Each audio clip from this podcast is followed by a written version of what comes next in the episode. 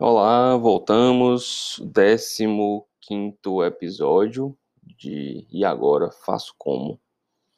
Nesse vai ser meio que um poporri aí de, de coisas que muita gente perguntou e dos episódios passados complementares, além de um. Vamos falar sobre o primeiro salário, o que, que a gente vai fazer com os primeiros salários que, que a gente vai fazer um pouquinho sobre imposto de renda, que, que algumas perguntas surgiram do último episódio, e vou dar uma ênfase grande à segunda parte de como organizar o tempo, é, de forma mais prática, foi muito, acho que mais filosófico o último, e esse vai ser mais prático. E no final contar um, um causinho engraçado aí sobre ética, tempo e, e amizade, etc., que eu lembrei aí lendo é, da amizade de Cícero. Então vamos lá, primeiro assim, o que fazer com o primeiro salário? O primeiro salário é uma coisa emocionante, pelo menos para mim foi. Assim, você, recebe o primeiro salário, é coisa fantástica. Você fica feliz, você produz, você vê que aquilo foi fruto do seu trabalho, foi do que você se esforçou, se esmerou e recebeu. Então tem uma, uma bagagem emocional grande. E de forma prática, o que, que você vai fazer com aquilo? Primeira coisa, não se empolgar e não torrar todo. É... Mas cuidado para também não não se valorizar no sentido de não gastar com nada. Ah, eu vou juntar 100%, não vou fazer nada. Acho que vale a pena buscar um equilíbrio mesmo entre fazer um, um, uma poupança desde o primeiro salário, é, definir, sei lá, vou juntar 20%, 30%, 40%, vou pagar as contas e é, 10% do que sobrar eu vou torrar com bobagem, eu vou me presentear. É, então acho que vale a pena você ter isso em mente desde o primeiro salário. Você tem uma parte é, para juntar para o resto da vida. Você vai, você vai juntar ali uma parte. Você vai se organizar para pagar suas contas com o salário, sem comprometer, sem empréstimo, sem nada. Então, é, você vai ter suas contas dentro do seu salário e é, e você vai se presentear de vez em quando com alguma coisa, certo? Não vejo problema nenhum nisso, não. Uma coisa que eu faço na prática é sempre eu faço as estimativas de, de quanto eu vou juntar durante o ano de poupança, né? Durante o ano. E se eu consigo passar disso, dentro da estimativa anual, eu me presentei no final do ano com, sei lá, uma coisa para a família, um presente para mim, um presente para a esposa, para os filhos, qualquer coisa desse tipo. É, as contas, conta, conta, conta, aluguel, luz, funcionários, e tal. Tem que estar tá tudo dentro do salário, não tem que estar tá contando com coisa extra, hora extra, plantão extra, nada disso. É, então você tem que tá, isso tem que estar dentro do seu salário. Nada de ficar é, cobrando, colocando a continha certinha, é, vou gastar é, eu tenho que pagar minhas contas com 3 mil, e aí meu salário é 3.100. Pô, não, não dá. Assim, não, não concordo. Isso aí tem que estar. Tá, as contas tem que estar tá dentro do salário sem, sem extra. Sem, sem nada de plantão extra, de trabalho extra, de décimo terceiro, nada disso. Então, o primeiro salário, é, os primeiros salários, na verdade, é, o que tem que fazer como investimento é montar, no meu entender, reserva de emergência. Reserva de emergência é uma reserva que você vai fazer, é, de preferência na poupança ou um CDB de algum banco grande aí, sei lá, Banco Brasil, Itaú, Brasil, esses trem, é, que tenha uma liquidez, ou seja, que está em, em, sua mão no momento de crise. Né?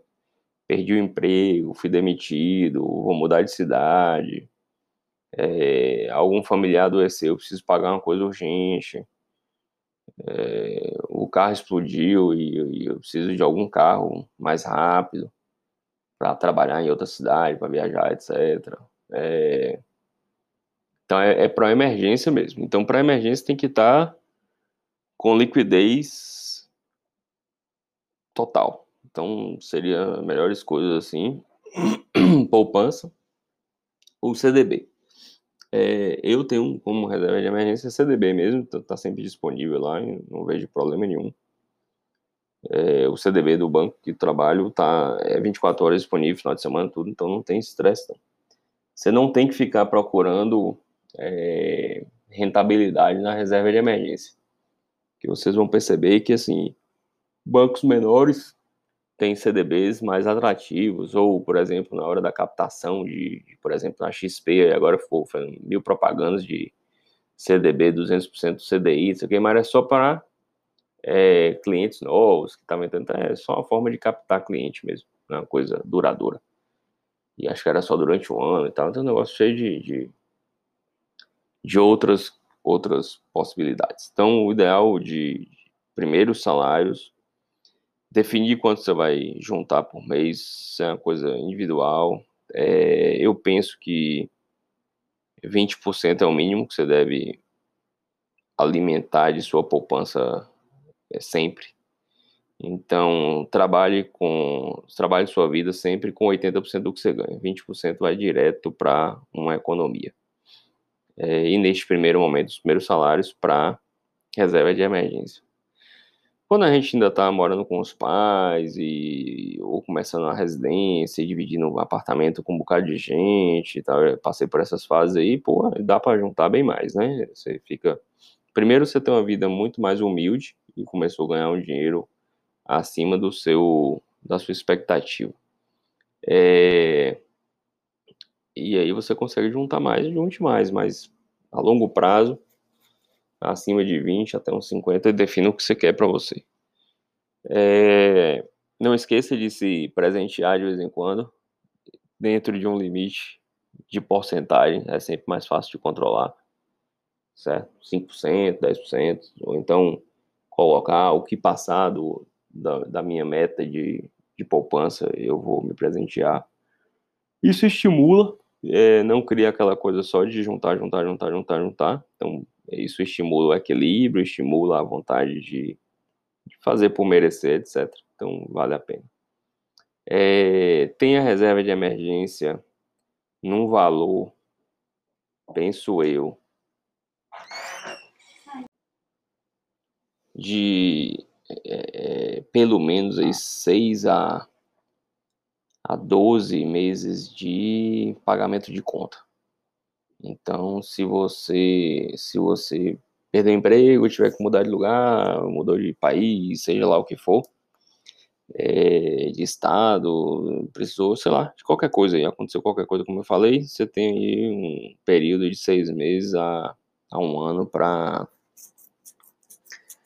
é, se restabelecer, né? Procurar outro emprego, organizar a família, etc. Então, primeiros salários, montar a reserva de emergência. Quando você atingir este valor de 6 a 12 meses de pagamento de contas e de autossustentação sem salário, você vai começar a pensar em investimentos de, de mais longo prazo, que a gente vai falar aí nos, nos outros podcasts. Então, pronto. Primeiros salários é isso: é economizar, é se presentear, pagar contas dentro do salário, nada de extra para pagar conta e montar reserva de emergência, poupança ou CDB. O Tesouro Selic também lembrei agora que pode ser. O é, ruim do Tesouro Selic é que tem dia que o Tesouro é bloqueado, né? Já aconteceu ano passado, acho que umas duas vezes. E aí você não consegue tirar na hora que você quer. Não é 100% do tempo que você consegue sacar. Ele pode ficar bloqueado um, dois dias aí e tal. Mas tem quem considere a possibilidade. Vamos falar agora, é, seguindo aqui a listinha, a questão do imposto de renda que foi falado no, no outro episódio. Me perguntaram qual o manual. Então, o manual um manual de perguntas e respostas da Receita Federal.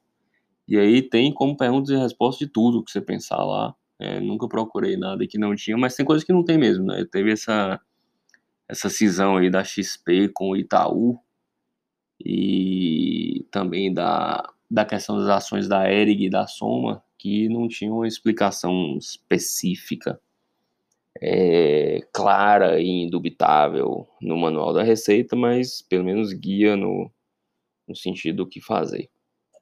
É, reitero aqui a, a, a, ideia de fazer seu próprio imposto de renda. E um dos questionamentos que surgiram também aí do, dos ouvintes foram é, foi como saber se, se, se eu estou recolhendo imposto ou não. E eu não falei no outro, mas assim, quem paga os impostos das minhas empresas, da minha pessoa física, jurídica, etc., sou eu. Eu não dou para ninguém pagar. Então eu pago, então eu tenho o, o comprovante que eu paguei. É, e a cada seis meses, um, um, ano tal, eu geralmente peço uma, uma certidão negativa aí do, dos impostos junto aos órgãos competentes. Então, eu estou sempre sabendo se as coisas estão pagas ou não. É, não deixo simplesmente, tem muita gente que deixa na mão dos outros aí e tal. Ah, quem paga, eu transfiro o dinheiro para o contador, o contador paga, eu transfiro o dinheiro para não sei quem, não sei quem paga pague seus impostos, controle suas coisas direitinho. Não vai deixar na mão dos outros, não. É, e agora vou falar sobre o, o, tempo, né? Como organizar o tempo. Então, em um episódio anterior, se não me engano, 12 ou 13, eu falei sobre o tempo, dividir o tempo, ter parcimônia, ter tempo para família, para esporte, etc. Mas não coloquei como é que eu dividi. Então, muita gente mandou mensagem, mandou é, questionamentos a respeito de como é que faz. É, e eu comecei tentar lembrar porque eu fazia, como eu fazia. Então, uma das coisas que eu faço é, é usar a matemática para todo o gerenciamento aí da, do dia a dia, certo? Eu divido mesmo por tempo, eu tento colocar em números. Então, na época, por exemplo, que eu estava estudando para a prova de residência, eu contei quantos módulos existiam de do médio curso, se não me engano eram 40 e poucos. É, ou era 80, não sei, não lembro mais não. Eu sei que eu contei quantos módulos tinham no ano para serem estudados e quantas semanas tinham até a data da prova, da primeira prova de residência. Então fiz uma conta e dividi os módulos pela semana, primeira coisa. E aí deu em torno de dois módulos por semana.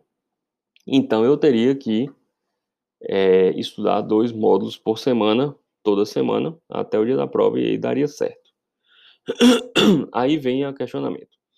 Tinha módulos bem grandes. Eu lembro que acho que ciência cardíaca e tal era um módulo gigante. E tinha uns módulos bem pequenininhos de pediatria, uns módulos bem bobinhos.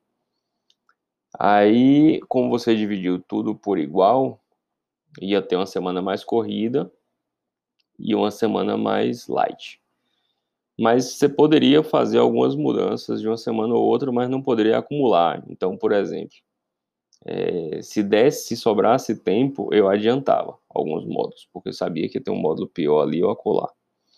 Mas sempre eram a ideia principal dois módulos por semana. É, dividia o tempo do dia, é, uma hora para fazer exercício e as horas que faltavam lá da, da faculdade, que sobravam na faculdade, eu colocava em horas mesmo, tinha que estudar, acho que era três horas ou quatro, fora a faculdade. É, numas, nos semestres e numas, nos rodízios mais lights, chegava a estudar seis, sete horas no dia. E aí eu dividia é, intervalos de 15 minutos para lanche, não sei o que e tal depois de duas horas seguidas. Eu nunca passava de duas horas seguidas estudando. Então, duas horas, um intervalo de 15 minutos. Duas horas, um intervalo de 15 minutos. Então, se um dia eu estudava seis horas, eu tenho uns dois intervalos de 15 minutos. Nesse intervalo de 15 minutos, eu fazia o que eu queria. Normalmente, eu comia e jogava videogame. Ah, e aí alguns colegas falavam, pô, tal, você consegue jogar videogame 15 minutos? Consegui. Eu, eu entrava, geralmente eu jogava futebol e botava lá a partida de 5 minutos ou 10 minutos e acabou, jogava uma e voltava para estudar. É... separava lá tempo de noite, acho que de noite, de 6 a 7 da noite, era uma hora livre, dormia, tomava banho, jantava, assistia televisão, qualquer porcaria assim. Então era livre. 6 a 7 da noite sempre era livre. E, se não me engano, 11 horas da noite eu sempre ia dormir. Eu nunca passava de 11 horas da noite estudando. É... Final de semana. Final de semana era bem, bem assim dividido. É... Eu teria que estudar 4 horas sábado de manhã. Então, se eu quisesse acordar 9, eu estudava até 1 da tarde. Se eu quisesse acordar 7, 11 horas eu estava livre. Então, 4 horas da manhã quatro horas de estudo sábado de manhã era o objetivo. Tinha um objetivo de mais é, quatro horas sábado de tarde. Então, sábado eu estudava oito horas no dia. Então, se eu quisesse almoçar na casa de alguém, eu terminava 11 horas e almoçava, voltava duas, três, estudava de três a sete. Acabou. De noite, se quisesse sair, saía. Então, eu podia me organizar, mas estava dividido em oito horas de estudo no sábado. Então eu tinha meu lazer e tinha as horas de estudo. É, domingo eram cinco horas de estudo. Então podia colocar cinco horas no domingo de manhã. É, ou dividir duas de manhã, três de tarde e tal. Normalmente eu colocava de manhã. E a partir de, de meio-dia, uma hora de domingo, eu não fazia nada. Isso até faltar, se não me engano, três ou quatro meses para a prova. Aí eu coloquei oito horas de estudo no domingo também, quatro de manhã, quatro de tarde. É, quanto mais perto da prova, eu ia aumentando. Então chegou o máximo de 10 horas de estudo no sábado, 4 de manhã e 6 de tarde, ou 5 de manhã, 5 de tarde, etc. É, e 8 horas domingo. No meio de semana tinha, como eu falei, o horário que eu jantava, tinha um horário, uma hora que eu fazia esporte e os horários da faculdade. É, então sempre dividia as coisas de forma matemática. É, tentava entender os tempos de deslocamento, onde eu estaria. Então, por exemplo, eu não costumava desperdiçar tempo.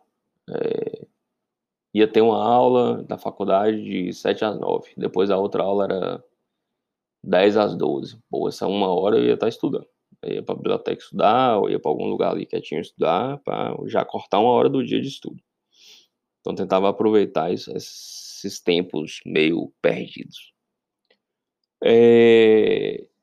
E durante a vida toda foi assim, sempre tentando dividir o tempo matematicamente, vendo o que, que tinha que fazer, as coisas que tinha que fazer.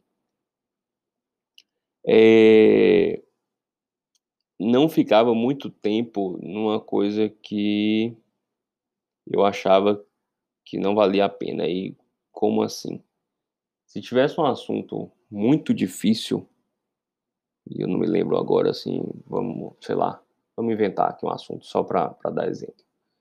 É, aquelas rotações de obstetrícia, occipito, Blegman, Oxip, sei lá, eu nem lembro mais, mas tinha umas rotações da, da questão lá da, do parto, que era bem difícil e tal, eu achava difícil, eu tentava decorar e tal, decorava, cinco dias depois eu não estava nem lembrando mais, então eu não ia perder tempo numa coisa que eu achava que no dia da prova eu não ia lembrar. É... Então eu focava no que em aproveitar o máximo de tempo possível para saber a maioria das coisas. Então, é, eu não ficava perdendo muito tempo em, em questões que eu achava que não valia a pena, no sentido de que ia ser um, um grande desperdício de tempo de estudo, uma baixa probabilidade de cair em prova e uma alta probabilidade, mesmo estudando bastante, eu não lembrar no dia. Então, essa eu pulava, simplesmente pulava. É, uma outra coisa que eu fiquei pensando como é que eu dividi o tempo, eu fico tentando ver o que vale a pena. Então não ficava nessas coisas aí, batendo cabeça em coisas que eu achava difícil. Para o vestibular, é, eu lembrei que assim tinha umas fórmulas de física e, e química que eu não não fazia questão de decorar não, porque eu achava que no dia eu ia esquecer mesmo e acabou. Eu achava que se cair, vale a pena eu não acertar aquela questão específica, porque a maioria vai errar, ou sei lá o que. Então eu pulava. É, na residência eu aprendi com um preceptor que se você, ele falava, se você tiver um tempo é, de 10 horas para fazer a apresentação de uma aula, você vai gastar 10 horas fazendo aquela apresentação, normalmente. Se você é, for obrigado a usar só 4 horas, você vai se virar para fazer aquela apresentação em 4 horas. E se você for obrigado a fazer em uma hora, você vai se virar e vai sair uma hora. Eu aprendi isso na raça. A gente tinha umas, umas sessões de artigo. Na residência tinha uma porrada de sessão, mas uma específica de artigo. E esse preceptor sempre ficava enrolando para mandar o artigo. Para o R1 ele mandava sete dias antes. A gente passava a semana toda preparando aquela apresentação. Aí no final do R1 ele já falava, ô, oh, esqueci, não sei o que, já entregava faltando uns quatro, três dias. E a gente já ficava tudo doido, estressado, querendo receber logo qual era o artigo para apresentar. No R2 ele já ficava enrolando mais ainda, entregava faltando dois dias tal. No final do R2, entregava na véspera, geralmente. Até o cúmulo que um. No R3, é, a apresentação era uma e meia da tarde, é, meio-dia ele entregou o, o artigo para mim. E aí a gente ficou questionando, eu e as colegas lá da residência, por que isso, não sei o que, que sacanagem, tá de sacanagem nenhuma. Eu estou treinando vocês para não passar um ano apresentando, preparando uma aula. Vocês têm que treinar, fazer coisas em menos tempo. E assim, em uma hora e meia, nós três residentes, assim, cada um no seu dia lá, a gente conseguiu fazer uma, uma apresentação. A, a apresentação que a gente fazia em sete dias era muito mais bonita, muito mais cheia de frufru, muito mais fofinha. Mas é o que ele falou, você, o dia só tem 24 horas. Você começa a treinar, fazer coisas mais rápidas, de forma efetiva, é, que com o tempo você vai é, aprender a fazer mais coisas em menos tempo. E isso vai fazer seu tempo render. É, isso foi um grande ensinamento para mim. Eu comecei a determinar que eu não podia passar um tempo inteiro que eu quisesse fazendo uma coisa só. Então, é, começou com, com essa questão do artigo. Depois eu comecei a dar aula, né, lá, desde lá em Salvador, algumas aulas, e depois aqui em Conquista. E eu comecei a preparar as aulas, faltando três dias, quatro dias, aulas de, de faculdade. É, e hoje, quando me chamam para dar aula específica, não, a maioria das aulas já estão preparadas, mas assim, quando a aula nova, alguma coisa, eu sempre peço para me avisar na véspera. E eu faço a, a, aula na véspera. Não, não tem chance de eu perder mais do que umas 4, 5 horas aí de noite e tal, para preparar uma aula.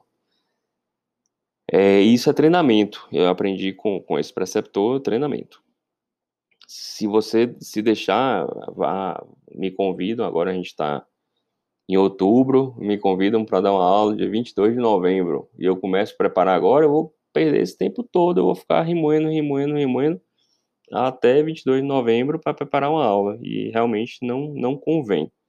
Então, sugiro começar a treinar, preparar aulas, estudos, etc., de forma mais objetiva. Porque não tem um tempo inteiro. Então, isso é outra coisa que eu fiz aí para ganhar tempo. É, outra coisa é delimitar mesmo. Quando minha filha nasceu, uma coisa que, que todo mundo ficava assim, pô, tal, você é maluco, tarará, eu determinava que todo dia eu ia ficar meia hora com ela. Só com ela, né? Porque você fica o tempo ali é, dando banho, mas rebanho, é, brincando, mas você tá no celular ou tá fazendo trabalho no computador e a filha tá por perto, fora esses tempos, o almoço, janta, etc eu falava que bastava de meia hora a uma hora por dia só com a filha, fazendo só o que a filha quer. Isso de segunda a sexta, né? Fora o final de semana. Mas as coisas eu, eu determino mesmo por tempo, assim. As visitas na casa de meu pai e minha mãe, que eu faço até hoje, é 20 minutos, meia hora, no intervalo e tal. Então eu vou determinando as coisas bem de forma matemática mesmo. É, academia é 40 minutos, Krav Maga é uma hora. É, chegou uma época que no início do ano eu estava treinando em torno de 10 a 12 horas de exercício por semana, então comecei a achar demais, então reduzi, agora está em 6, 7 horas por semana. Então eu sempre faço de forma matemática a divisão do tempo e tento encurtar é, os tempos para produção de, de, trabalho científico, planilhas, etc. Por exemplo, planilhas de investimentos que é 5 minutos no mês, 10 minutos e acabou.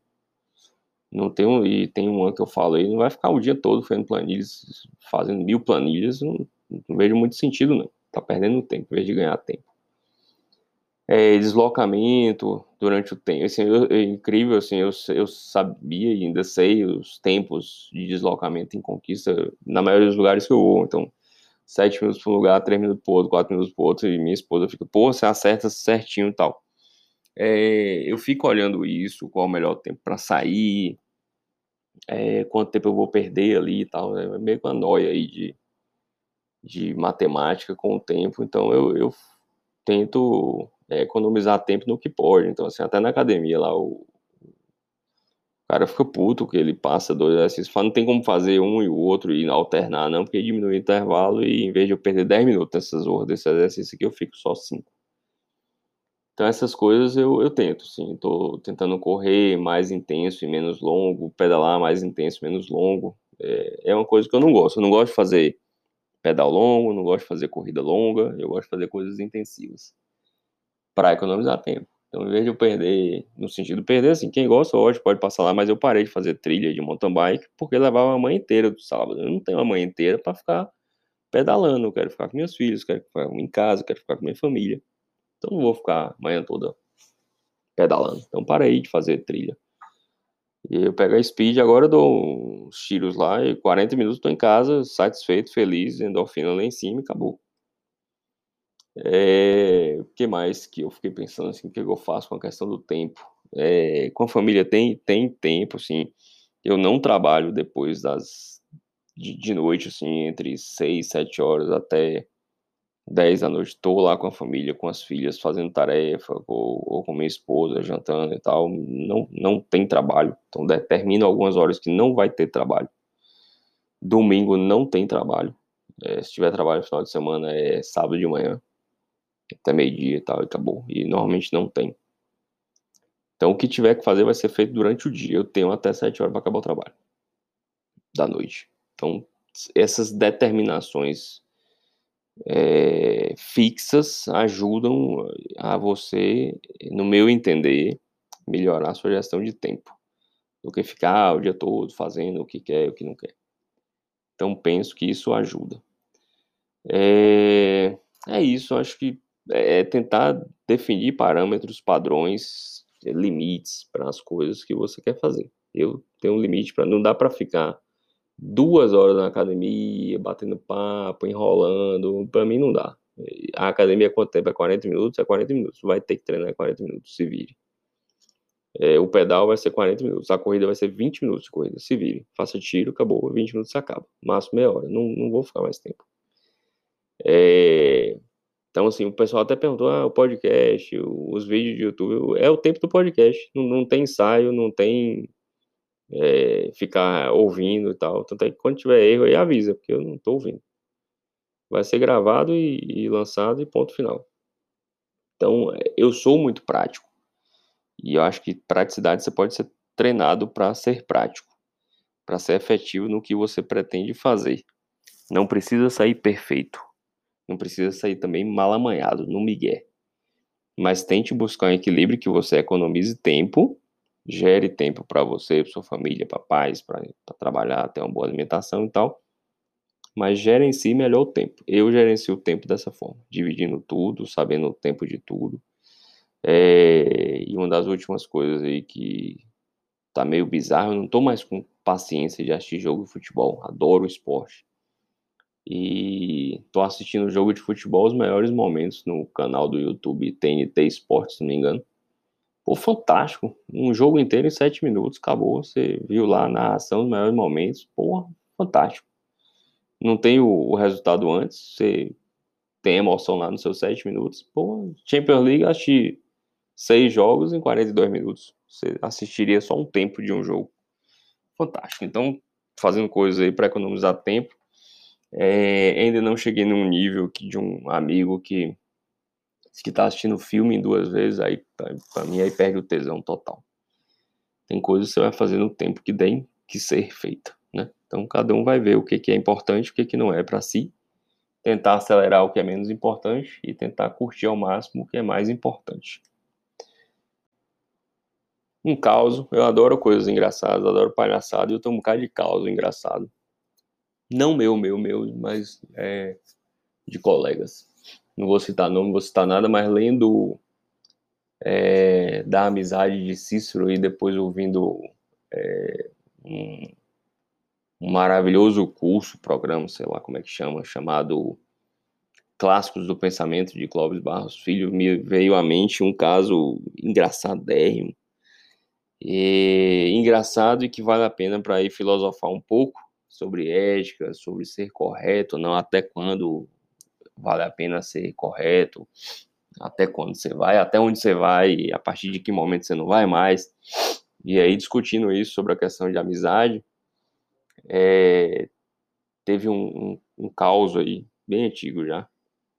Eu, a gente tem um amigo em comum, X. X é um cara certinho todo, sempre foi desde a escola é, certinho, reto, total, certo? Exemplo de, de ética, dignidade e tal, de caráter impressionante. E X morava com Z, e Z também era certinho, mas Z era um certinho. De vez em quando dava umas escapulidas ali, a colar, um negócio, um negócio mais normal. E Z tinha uma namorada e tava no negócio de acaba com namoro, não acaba o namoro. E aí, na época não tinha negócio de celular, só tinha telefone fixo. E a namorada ligou para casa, eles moravam X e Z moravam juntos. E a namorada de Z ligou para casa de, deles lá e perguntou, e X atendeu o telefone. E aí é... Z falou: Ó, oh, X, pelo amor de Deus, fala que eu saí. Ele: Não, não vou mentir, não posso mentir, eu não minto. Pô, eu faço o que? Eu faço o que? Tal, o que que eu faço? Tal. Ele sai. Ele chega e sai de casa ali, sai tal. Aí eu vou sair para onde? Para qualquer lugar. Saia, vá para a escada, pro hall, saia, desce lá no playground, suba, acabou, saia. Aí Z saiu correndo pela porta da, do apartamento, X pegou o telefone. Ô, fulana, fui ver aqui, acabou de sair. Ah, tá, tá, tchau, tchau.